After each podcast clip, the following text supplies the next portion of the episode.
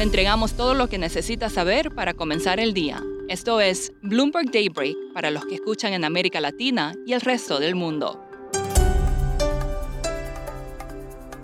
Buenos días y bienvenidos a Daybreak en español. Es viernes 2 de diciembre, soy Valentina Fuentes y arrancamos con las noticias que marcan el día. Es probable que Estados Unidos haya creado 200.000 puestos de trabajo en noviembre, por debajo de los 261.000 de octubre, pero probablemente aún no alcancen el punto de inflexión que buscan los funcionarios de la Fed en su batalla contra la inflación. La tasa de desempleo se mantendría estable en un 3,7%, aunque Bloomberg Economics espera que suba hasta el 4,5% el próximo año.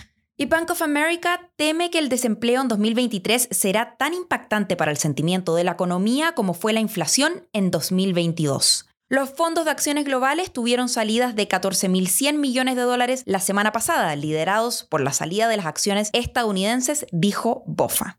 Y malas noticias para los operadores de Goldman Sachs, porque el banco advirtió a sus ejecutivos de mercados globales que el fondo de bonificación se reduciría en un porcentaje de dos dígitos, pero bajo, eso de todos modos difiere de las proyecciones de la industria. La banca de inversión se prepara para una caída mucho más pronunciada que incluso el 25% que proyectan otros bancos.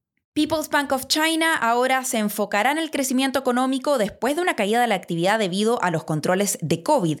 El gobernador dijo que hoy tienen una política monetaria bastante expansiva para ayudar con la recuperación económica y maximizar el empleo. Atención a dos eventos claves en el mercado del petróleo. Un acuerdo de la Unión Europea que limita los precios del petróleo ruso.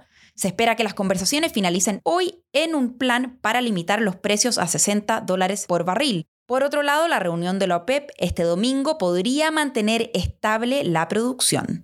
Nos vamos a Europa. Christine Lagarde dijo que el mercado debe estar convencido de que la inflación se controlará de manera oportuna para evitar un mayor daño económico por expectativas no ancladas. Los inversionistas han estado atentos a cualquier indicio de si el Banco Central Europeo subirá la tasa en 75 o 50 puntos bases en su reunión de política monetaria del 15 de diciembre y una ráfaga de frío que se dirige a Europa y Asia puede impulsar la demanda de gas natural licuado, erosionando la reserva del suministro y poniendo a prueba también la preparación para el invierno. A corto plazo, el suministro de gas natural a Europa dependerá del clima y del consumo asiático, principalmente China y en la trama cripto, con miles de millones de dólares del dinero de los clientes desaparecidos y los investigadores al acecho, Sam Bankman Fried cuenta los detalles de los errores más básicos, aunque también admite que FTX rompió sus propias reglas. Las autoridades de Estados Unidos pidieron a los inversionistas y a los operadores que trabajaron con FTX que entreguen información sobre la empresa y sus ejecutivos, incluido de su dueño. El Bitcoin se apronta a un diciembre difícil si la historia se repite. El token se hundió un 16% en noviembre y según datos de Bloomberg, durante la última década siempre ha tenido un diciembre débil después de la caída del mes anterior. Viajamos ahora a Latinoamérica porque el Congreso de Perú aprobó un proceso de juicio político contra el presidente Pedro Castillo. Este es el tercer intento por destituirlo desde que asumió el cargo hace menos de 18 meses. El juicio comienza el 7 de diciembre y no está claro si el Congreso liderado por la oposición tiene los votos para destituir al presidente. El Ministerio de Economía brasileño expresó su apoyo a la decisión de Uruguay de postular su adhesión al Acuerdo Transpacífico de Cooperación Económica. Y para terminar, las dos últimas plazas en los octavos de final de la Copa del Mundo se deciden hoy en Qatar. Uruguay debe ganarle a Ghana para avanzar. Brasil, ya clasificado, se enfrenta a Camerún en el grupo G, mientras Serbia juega contra Suiza. Ayer cayeron Alemania y Bélgica.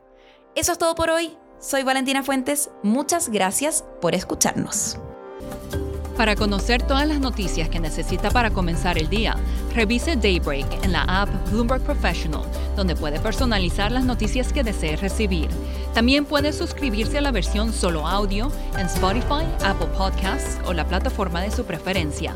Esto es todo por hoy. Escuche de lunes a viernes Bloomberg Daybreak.